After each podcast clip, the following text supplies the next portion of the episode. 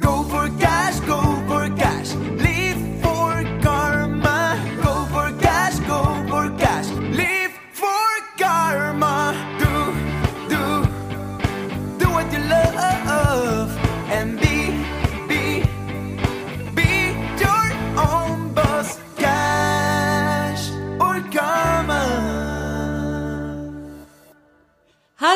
und herzlich willkommen bei Cash oder Karma, dem Money Mindset Podcast für erfolgreiche Frauen. Hallo, hier ist Katrin Felicitas Czorny und Martin Steinbach. ja. Und in unserem Podcast geht es um Money Mindset, genau richtig gehört, nämlich die Einstellung zu Geld. Wie wir darüber denken und wie wir es schaffen, das Geld zu verdienen, was wir wirklich wert sind. Denn wir wollen ja eigentlich nur Geld verdienen, um etwas damit zu machen. Geld ist ja eigentlich nur ein Stück Papier, in das wir ganz viel Vertrauen reinstecken, dass es uns diese Träume ermöglicht, die wir auch wirklich haben wollen. Wie zum Beispiel eine Eigentumswohnung sich irgendwann anzuschaffen. Ab nächste Woche mache ich einen Check dahinter. Da wohne ich nämlich dann auch selber drin. Yes, yes, yes, yes, yes. Check, check, check, check, check. So, oder aber sich den, Urla den nächsten Urlaub nach der Corona-Pandemie zu leisten, Oder- Dinge zu erleben. Oder? Oder aber so zu leben und so zu arbeiten, wie ich wirklich möchte. Denn möchte ich für den Rest meines Lebens eine 40, 45, 50 Stunden Woche haben im kalten, kühlen Köln, wo es sehr, sehr, sehr oft regnet. Oder möchte ich lieber 15 Stunden arbeiten, 20 Stunden arbeiten von einem Ort meiner Wahl? Ja, vielleicht Ibiza, Mallorca, whatever. wo es noch mehr regnet. Nein. Genau. In Sibirien, ja, wo es richtig kalt ist. Ja, auch wenn ich das möchte, dann gerne. So. Ja, kann jeder für sich selber entscheiden. Du kannst die Entscheidung treffen, mit uns beispielsweise auch zu arbeiten. Wir sind gerne deine Business-Mentoren und Money-Coaches und begleiten nämlich Unternehmerinnen und Selbstständige dabei, ihr Business aufzubauen, welches sie auch mit Sinn erfüllt. Das heißt, wo sie auch Spaß dran haben und wo sie ihre Cash- oder Karma-Frage genauso positiv beantworten wie wir. Und vielleicht kennst du das mittlerweile, das Wort Money Mindset. Ja, das hast du schon ein oder das ein oder andere Mal schon gehört. Es ist gerade in aller Munde, alle gefühlt in Amerika, in Deutschland, überall Money Mindset, Money Mindset, Money Mindset. Das findet ja auch in sämtlichen Talks statt oder sämtliche Coaches haben es sich mit auf die Fahne geschrieben oder es gibt sogar schon einen Bedarf an an Weiterbildung in Richtung Money Mindset von diversen Coaches, die sich da weiterbilden möchten. Und woran liegt es? Alle sind so gierig nach Geld. Weiß ich nicht. Ist das so? Ist das so oder geht es eher darum, für sich eine gesunde Einstellung zu Geld zu entwickeln und endlich Freundschaft damit zu schließen? Denn- Oder aber auf der anderen Seite, entschuldige, dass ich dich unterbreche, das mache ich sehr ungern, aber mir fällt da gerade etwas ein. Vielleicht ist es auch einfach der Herdentrieb, der alleine daraus entsteht, weil unser Gehirn so funktioniert, wie es funktioniert. Ich glaube, es sind wieder mal die zwei Seiten der Medaille. Das heißt, wenn wir in uns reinfühlen und vernünftig darüber nachdenken und mal beobachten, was wir über Geld denken, ist da ganz schön viel Shit unterwegs. Und wenn eine ganze Herde an Shit-Gedanken hat und dann gibt es welche, die herausstechen, so einzelne, die sagen, hey, ich hab's geschafft. Es funktioniert, geil. So, dann zieht das, macht das natürlich einen Sog. Das heißt also, wir haben da draußen ganz viel Bedarf, weil wir viel zu wenig über Geld sprechen. Ne? Und über Geld spricht Frau ja doch. Haben wir schon oft genug gesagt. Wir müssen darüber sprechen. Deshalb lass uns das auch heute wieder machen. Ähm, nur auf der anderen Seite passiert da draußen ja ganz viel, dass sich alle möglichen Menschen das auf die Fahne schreiben. So. Und alle möglichen Menschen versuchen anderen Menschen zu erklären, wie das funktioniert. So, und da, da kommt es dann oft auch dazu, dass manifestiert wird und Dinge getan werden und erklärt werden und viel mit Energie und vielleicht auch manchmal so ein bisschen mit einem Wuwu-Hauch dabei. Fakt ist jedoch, diejenigen, die's, die sich intensiv damit beschäftigen und auch vielleicht wissenschaftlich auseinandersetzen, können Belege dafür finden, dass es funktioniert. Gleichzeitig ist es aber so, dass es ein komplizierteres Thema ist, wo es wichtig ist, aus unserer Sicht auch gewissenhaft ranzugehen, damit überhaupt eine Veränderung tatsächlich stattfindet. Und was mir in den letzten Jahren, ja, in den letzten eineinhalb Jahren immer wieder mal passiert ist, wenn ich gefragt werde, ja, du hör mal, du hast dich doch selbstständig gemacht, was machst denn du jetzt so? Dann erzähle ich, dass ich unter anderem Frauen das Thema Money Mindset näher bringe. Dann kommen ja ganz oft zu 99 Prozent die Skeptiker erstmal raus. Was sagen die? Moment, Skeptiker heißt, es sind hauptsächlich Männer oder sind es hauptsächlich Frauen? Interessanterweise beides. Ich würde es mal so betiteln, Menschen, die nicht an das Wunder an sich glauben. Und das finde ich, da muss ich leider wieder Albert Einstein zitieren. Ich liebe diesen Typen, ja, so. Der hat nämlich schon mal gesagt, vor zig, hunderttausenden von Jahren, ja, Albert Einstein, du kannst das Leben auf zwei Arten betrachten. Entweder so, als wäre nichts ein Wunder oder es wäre alles ein Wunder. Und Albert Einstein war ein ziemlich kluger, interessanter Dude, muss ich dazu sagen. Und wenn der Typ sowas von, von sich gibt, dann ist da auf jeden Fall was dran. Und in einen Raum voller Realisten komme ich am liebsten auf meinem Einhornpony reingeritten. Und dafür fällt mir noch ein Beispiel ein. Geil. Das Bild ist jetzt gerade angekommen, Ja. wie du Ja, reinreitest. auf einem Einhornpony mit Glitzerstaub. Natürlich. Und jetzt stell dir vor, da sitzt Helmut Schmidt, unser Ex-Bundeskanzler, und zieht mit seinen 95 Jahren die hunderttausendste Zigarette diese Woche durch und sagt, wer Visionen hat, sollte zum Arzt gehen. Und in diesem Moment widerlegt er das, was er gerade gesagt hat. Weil er es nämlich geschafft hat, trotz wieder aller Erwartungen mit einem Zigarettenkonsum, der jeden unter die Erde bringt, zu überleben. Ja, ist das nicht Und da sind wir wieder bei Albert Einstein. Herzlich willkommen. Lasst uns im Sinne von Albert Einstein über Money Mindset sprechen. Ja. Und wenn dir das vielleicht auch mal passieren sollte, dass es Menschen gibt, die sagen, ja, das, was du da machst, funktioniert nicht, deine Träume werden niemals wahr werden, das kennen wir ja alle. Es gibt immer wieder natürlich Gegenwind, wenn wir anfangen, über unsere Träume, über Visionen zu sprechen, ob von unserem engsten Umfeld oder von anderen Menschen da draußen, dann kannst du dir heute das Wissen aneignen, welches du dann gerne auch als Gegenargument benutzen darfst. Und zwar die Wissenschaft hinter Money Mindset, wie unser Hirn funktioniert und warum Money Mindset real ist und dich auch wirklich dahin bringen kann, wo du hin möchtest. Willkommen im Cash oder Karma Wissenschaftslabor. Doktor und Doktorin Neuro sind am Start.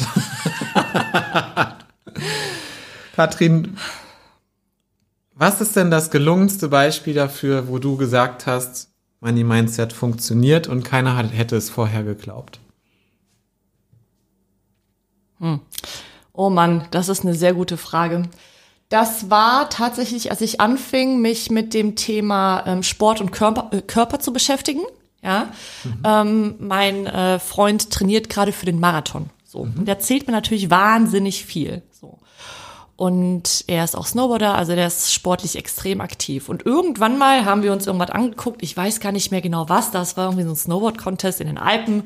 Da sind irgendwie die Typen so total irre runtergefahren und so ganz krasse Bergschluchten und ich saß auf dem Sessel und dachte nur so, oh mein Gott, ist das krass, die werden sterben. Und ich hatte nur vom Zuschauen eine heftige körperliche Reaktion. Ich habe Angsthormone bekommen, Stresshormone und habe wirklich gedacht, oh mein Gott, was macht der Typ da? Jahre Ja. später Mir ist habe gerade ich kalt und ängstlich geworden beim Zuschauen. genau Jahre später habe ich dann eines gelernt: Unser Gehirn kann nicht unterscheiden, ob etwas real ist, also ob wir wirklich etwas anfassen, tun, erleben, oder ob das nur in unserem Kopf passiert. Denn zum Beispiel auch Spitzensportler, wenn die anfangen zu trainieren, ja, ob das ob das ähm, ein Marathonläufer ist oder ob das ein Formel-1-Fahrer ist, die haben Trainingseinheiten immer wieder und das schon seit 40 Jahren, dass sie einfach nur da sitzen, sich darauf konzentrieren und vor ihrem inneren Auge die Strecke ablaufen, zum Beispiel vor ihrem inneren Auge den großen Grand Prix fahren, dass sie im Auto sitzen. Und das, was in dem Hirn passiert, die Hirnströme, die Hirnareale, die angedockt werden, angetriggert werden, sind die genau die gleichen, als wenn ich die Bewegung aktiv tue. Ist das nicht verrückt? Das ist mega. Und soll ich dir was sagen? Was? Das liefert mir gerade die Erklärung, warum meine Freunde früher sich darum geprügelt haben, neben mir im Kino zu sitzen. Warum? Weil du immer mitempfindest oder was? Ich bin mittendrin in Filmen. Ich bin mittendrin. Ich heule, ich schreie mit. Wir waren zusammen in New York zu siebt und wir haben im Musical zusammengesessen und mir liefen die Tränen bei Billy Elliot. Ja. So. Und naja, das, das erklärt vielleicht auch den Zugang, warum ich für mich selber es geschafft habe, diesen Shift hinzulegen, weil ich eben mir diesen Zugang selber ermöglicht habe. Ja. Deswegen funktionieren ja Filme und das ganze Unterhaltungsprogramm. Das ist ja eine Milliardenindustrie, ja.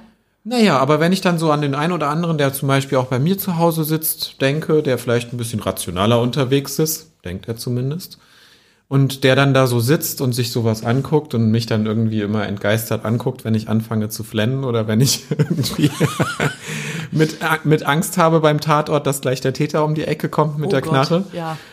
dann frage ich mich manchmal, okay, da ist ja ganz schön viel drüber, so an Vorhang, an was auch immer, an Erziehung vielleicht auch und so der ein oder andere, ja, die ein oder andere Zwiebelschale, die das Ganze ja nicht so ganz zugänglich macht. Und das ist ja eigentlich auch das Gefährliche und gleichzeitig auch die Chance, die wir haben bei diesem Money-Mindset-Thema, dass ganz viel unterbewusst abläuft und dass uns diese Dinge natürlich alle beeinflussen. Nur wir wissen es nicht und wir spüren es nicht und wir merken es auch nicht. Und dafür gibt es ja auch die Wissenschaft, weil die Wissenschaft schafft Wissen darüber, wie wir ticken.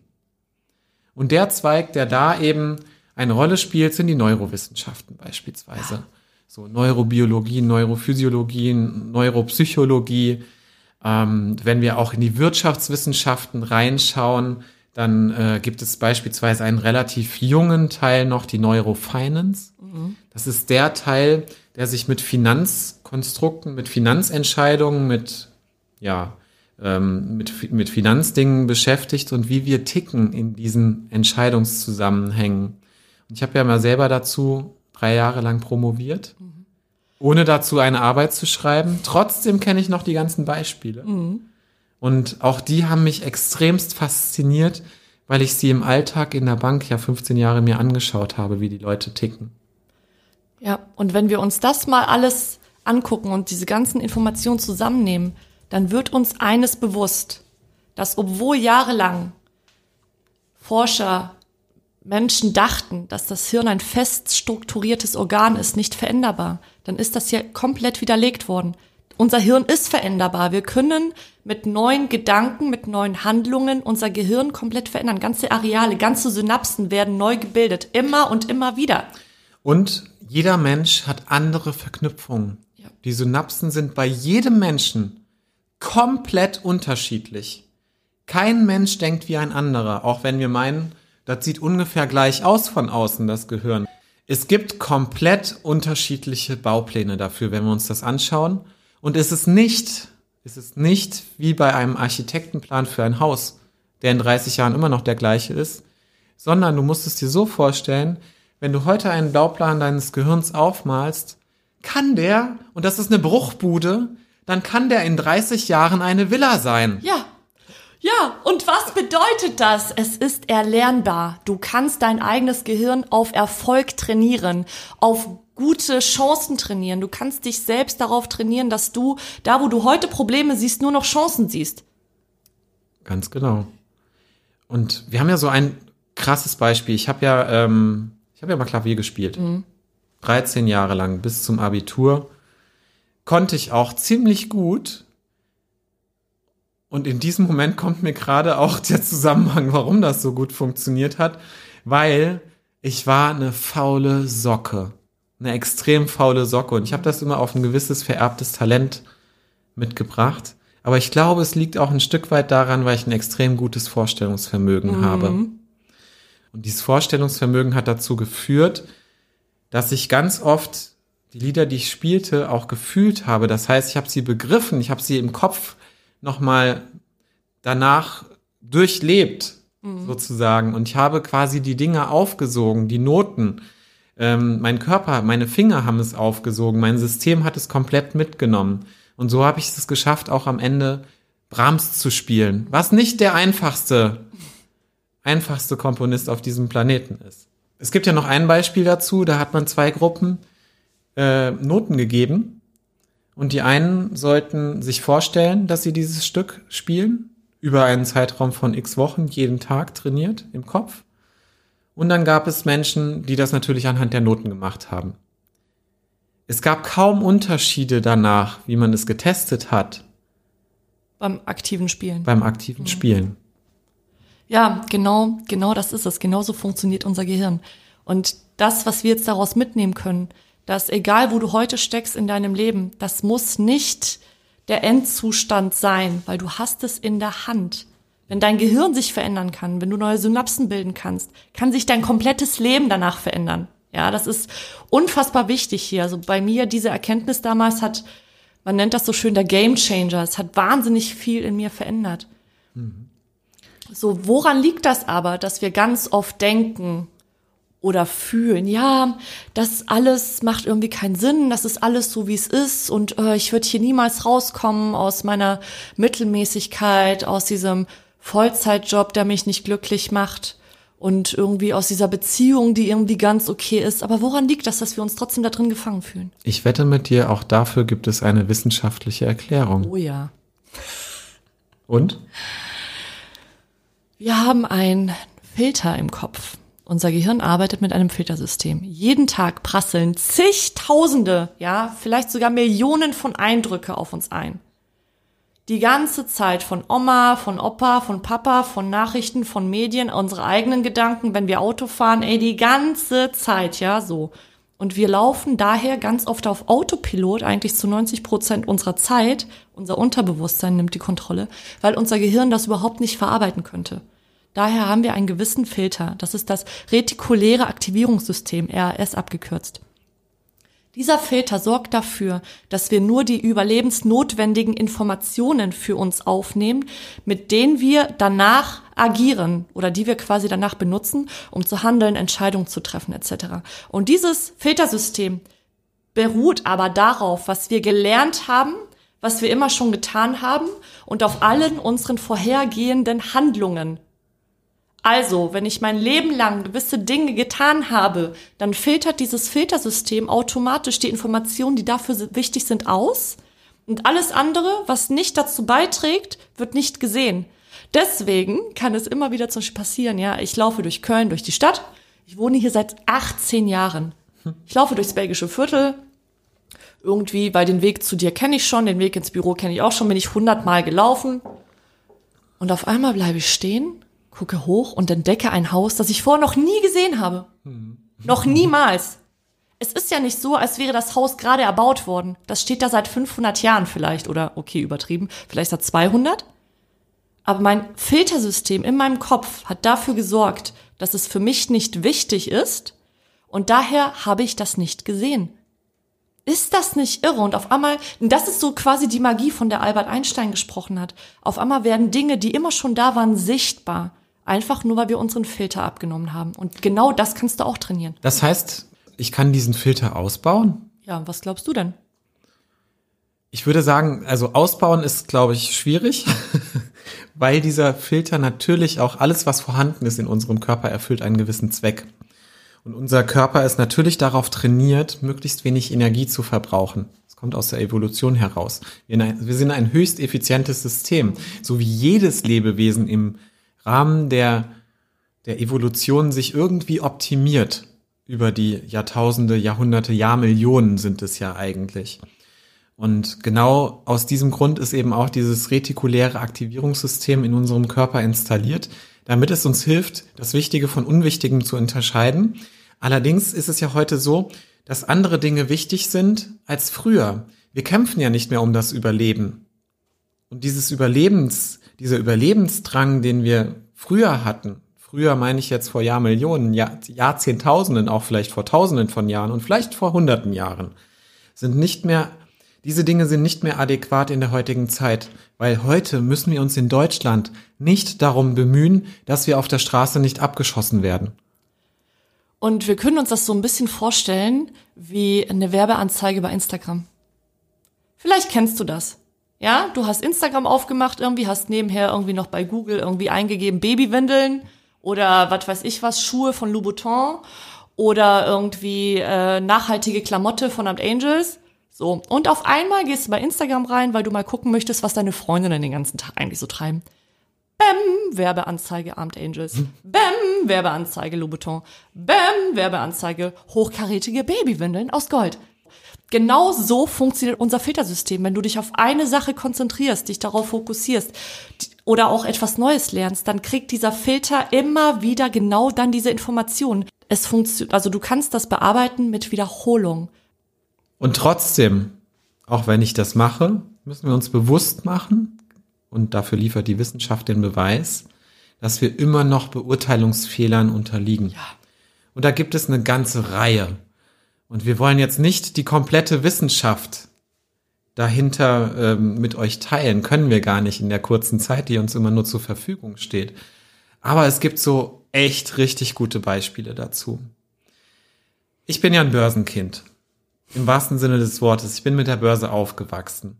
Und für mich gibt es immer mal wieder nichts Spannenderes, da mal reinzuschlüpfen und zu gucken, was passi passiert da eigentlich.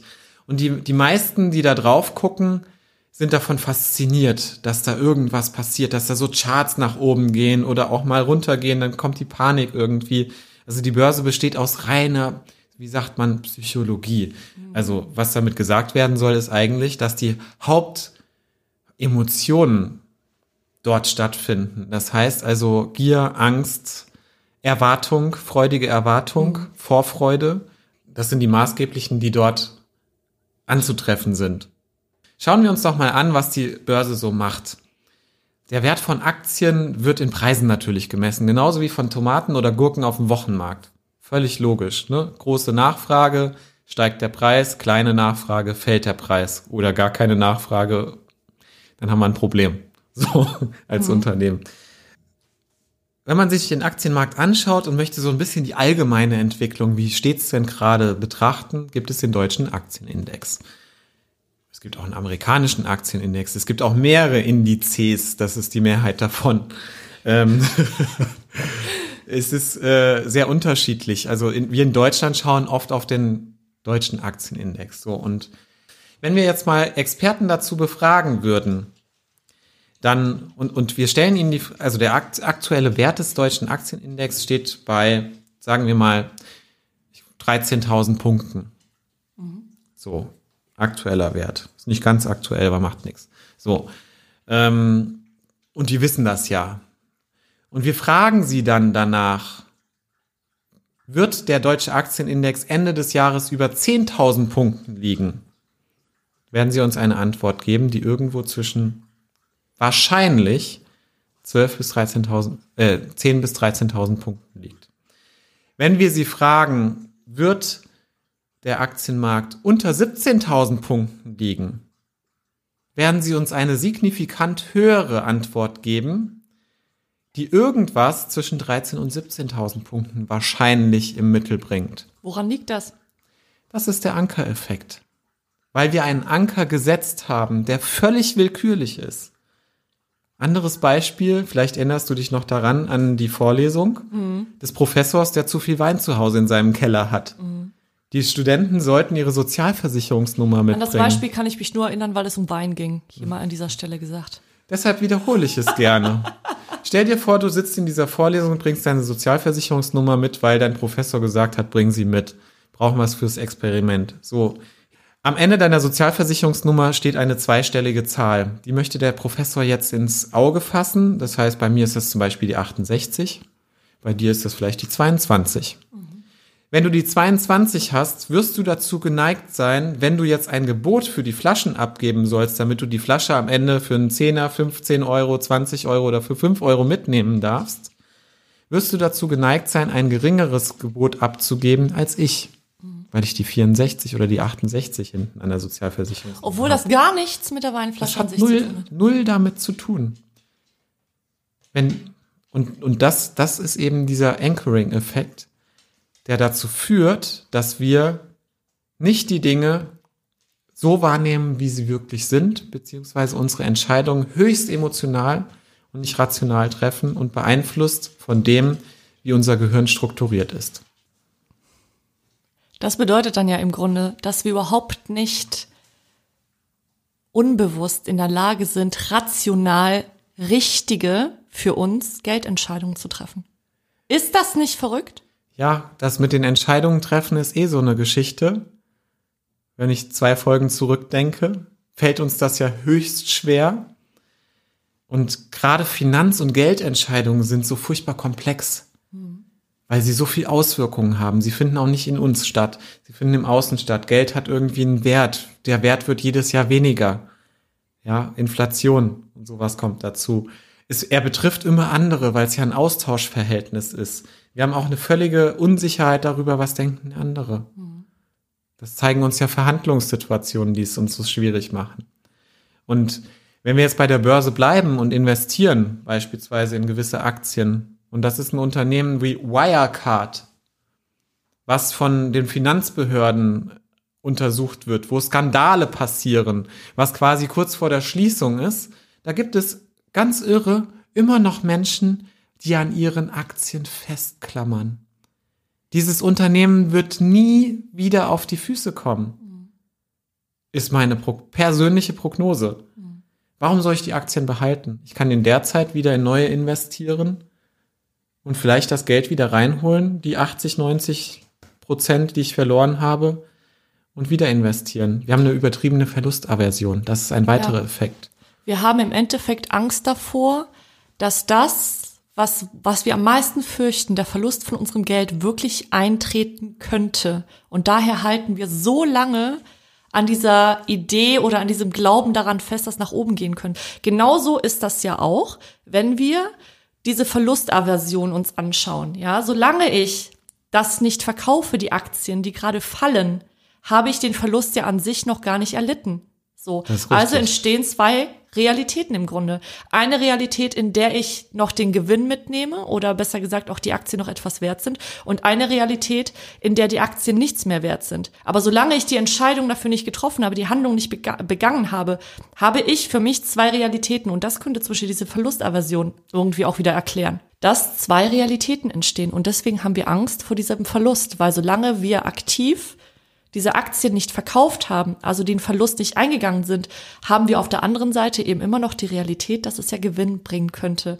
Und dann, dieser Mechanismus führt Menschen dazu, dass sie 100 Jahre in einem Job verharren, der scheiße ist, der sie nicht glücklich macht. Diese, also genau das führt auch dazu, dass wir jahrelang in Beziehungen stecken bleiben, die uns nicht gut tun, weil wir zwei Realitäten haben. Entweder ich bin in einer Beziehung, die mir nicht gut tut, oder ich verändere etwas, das könnte schlimmer sein oder besser. Und da sind wir wieder bei diesem Entscheidungsthema. Das hatten wir auch vor zwei Folgen schon mal thematisiert, dass wenn die Entscheidung, wenn die Entscheidungen gleichwertig sind und wir erhöhen zum Beispiel den Preis bei der einen, indem wir eine Gehaltsverhandlung nochmal nachschießen und sagen, du, äh, für, für den Preis komme ich noch nicht, was bist du mir denn mehr bereit zu, zu zahlen? Und die erhöhen den Preis und es bleibt immer noch schwierig, sich zu entscheiden. Zeigt das eigentlich, in welchem Dilemma wir stecken? Ja. Wir müssen uns entscheiden. Es ist völlig egal, wofür wir uns entscheiden. Das Wichtige ist, dass wir es tun, weil dann können wir mit den Konsequenzen weiterarbeiten. Ja, genau, darum geht es. Und das ist zum Beispiel auch, wenn du Business betreibst, einer der Gründe, warum wir nicht 5000 Angebote rausschicken sollten. Wir können uns nicht entscheiden. Wir sind oft nicht dazu in der Lage. Im günstigsten Falle gibst du ein Angebot raus und sprichst darüber, über die Parameter dieses Angebots, also der zeitliche Rahmen, die Leistungen, die du dort machen willst. Wenn der Kunde mit dem Preis kommt, kannst du auch über den Preis sprechen. Ich würde immer allerdings die anderen Parameter bewegen, weil diese Preisentscheidung ist so irrational wie sonst was. Wohingegen wir natürlich einfache Entscheidungen treffen können, will ich jetzt noch zusätzlich diese Leistung und diese Leistung, habe ich damit ein besseres Gefühl. Das ist ja auch für dich einfacher als Businessfrau, ähm, vielleicht da nochmal was hinterherzuschieben, äh, was du eh im Köcher hast, was demjenigen gefällt. So. Und wenn wir nochmal bei diesem Aktienbeispiel sind, da zeigt sich ja noch ein ganz anderer Effekt, den wir auch beim Shoppen sehen. Ja, Weil Aktien sind ja dann in unserem Besitz. Das ist zwar höchst virtuell, das heißt, wir glauben an das Versprechen von irgendwem, dass uns ein Teil dieses Unternehmens gehört. So ein bisschen wie mit dem Geld, ne? So viel Vertrauen steckt da drin. Ähm, aber wir haben es ja nicht in der Hand. Trotzdem haben wir diesen Besitztumseffekt oder auch Endowment-Effekt genannt. Und genau den gleichen gibt es ja beim Thema Handtaschen, oder? Ja. Spannend. Ich höre das immer wieder von Frauen, Handtaschen sind echt hart wichtig im Leben. Kannst du mir das Phänomen erklären? Warum ist das so? Weil sie einfach wunderschön sind. Ich liebe schöne Dinge. Tut mir leid, muss ich jetzt leider an dieser Stelle sagen. Ich liebe schöne Dinge. Ja. Liebe Hörerinnen da draußen, ich hoffe, ihr fühlt euch gehört. Und ihr verzeiht es mir, wenn ich dieses nicht teilen kann. Aber ich bin auch ein Mann. Und das ist vollkommen okay so. Ja, das ist auch völlig in Ordnung. So jeder darf ja seine eigene Vorliebe haben. Ich muss dazu sagen, ähm, das ist nicht jeder oder nicht jede Frau hat dieses Bedürfnis nach Handtaschen. Ich mag sie einfach. Ich finde sie wahnsinnig hübsch. Mir gefallen sie sehr gerne, genau, äh, sehr gerne. Puh, mir gefallen sie sehr gut, genauso wie Schuhe. Ich mag das einfach. Ich meine, ich habe sogar Schuhe bei mir im Schrank. Die habe ich gekauft, um sie anzuschauen. Oh Mann. Und die habe ich vielleicht nur einmal getragen und die liegen da schon seit zehn Jahren und ich hole sie manchmal aus der Box raus und gucke sie an und denke mir so, wie hübsch sie einfach sind. So, und jetzt hole ich mal ganz kurz den Spiegel raus. Ihr seht es jetzt gerade nicht und Doppelspiegel ist jetzt an dieser Stelle nicht erlaubt. Katrin unterliegt dem Besitztumseffekt. Oh ja. Aber was nur passiert? bei dem. Natürlich, ausschließlich dabei. Ausschließlich bei Schuhen und Handtaschen. Ja. Sehr schön.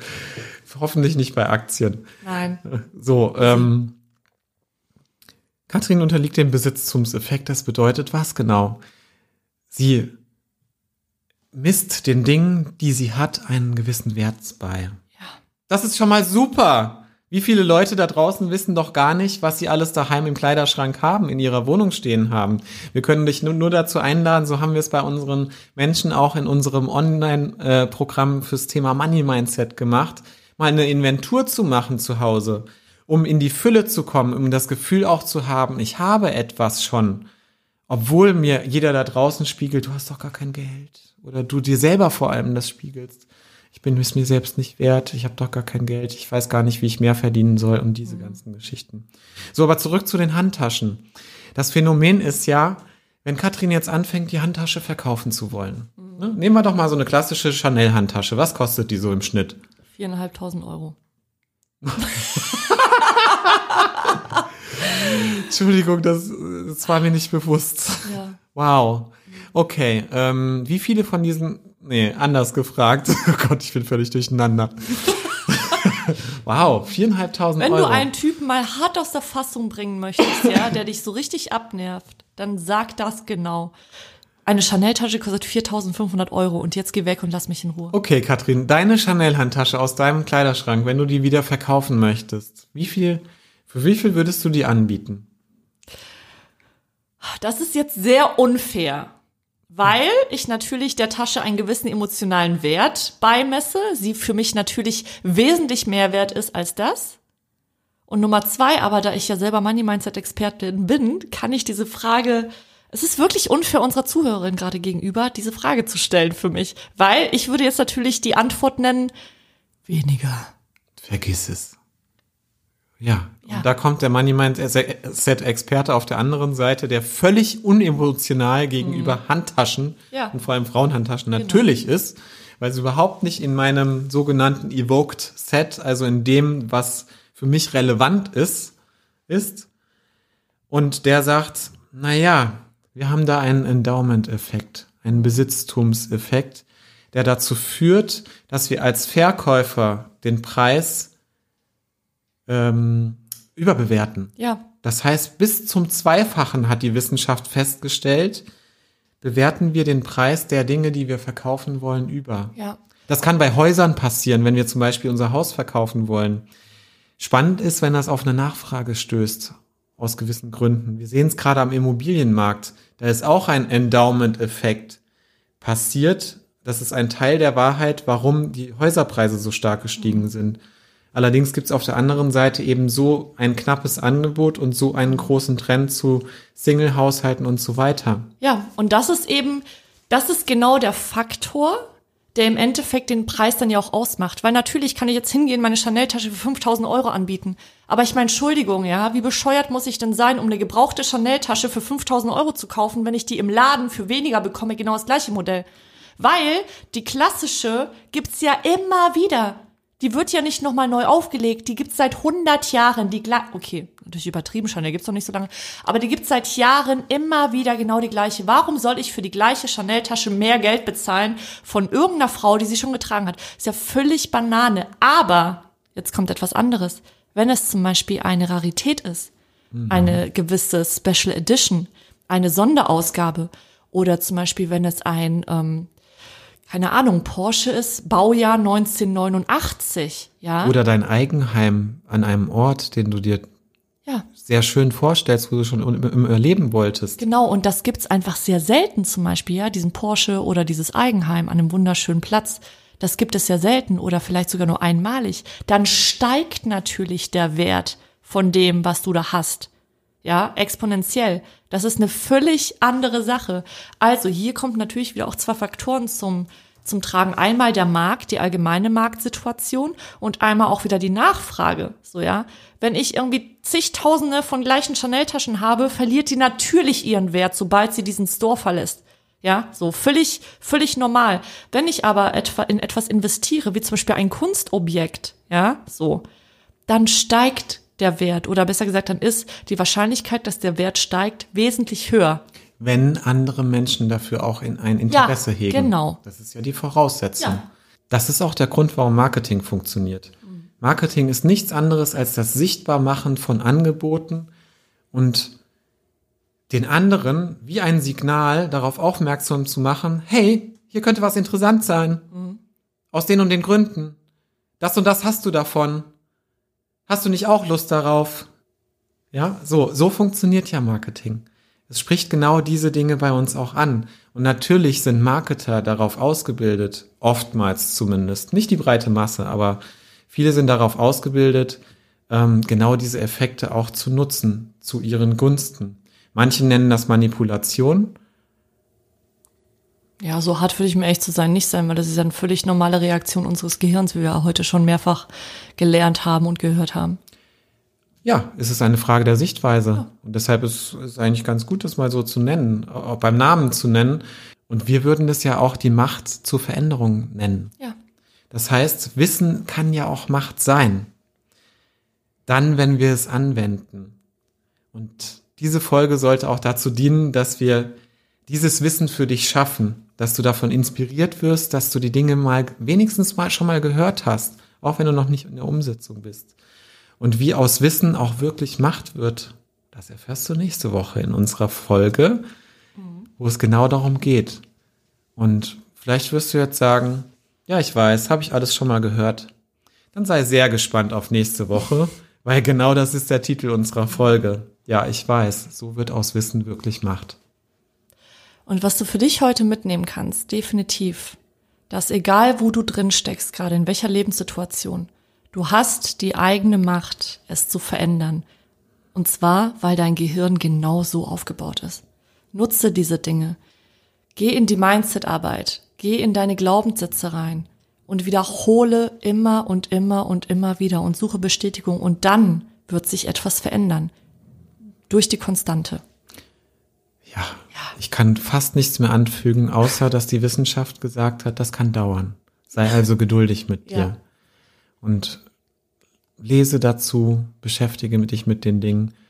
Oder aber buche uns und nimm die Abkürzung. Oh, ja, auch eine Methode.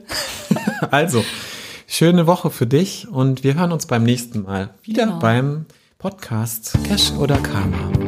Der Money Mindset Podcast für erfolgreiche Frauen. Denn über Geld spricht Frau.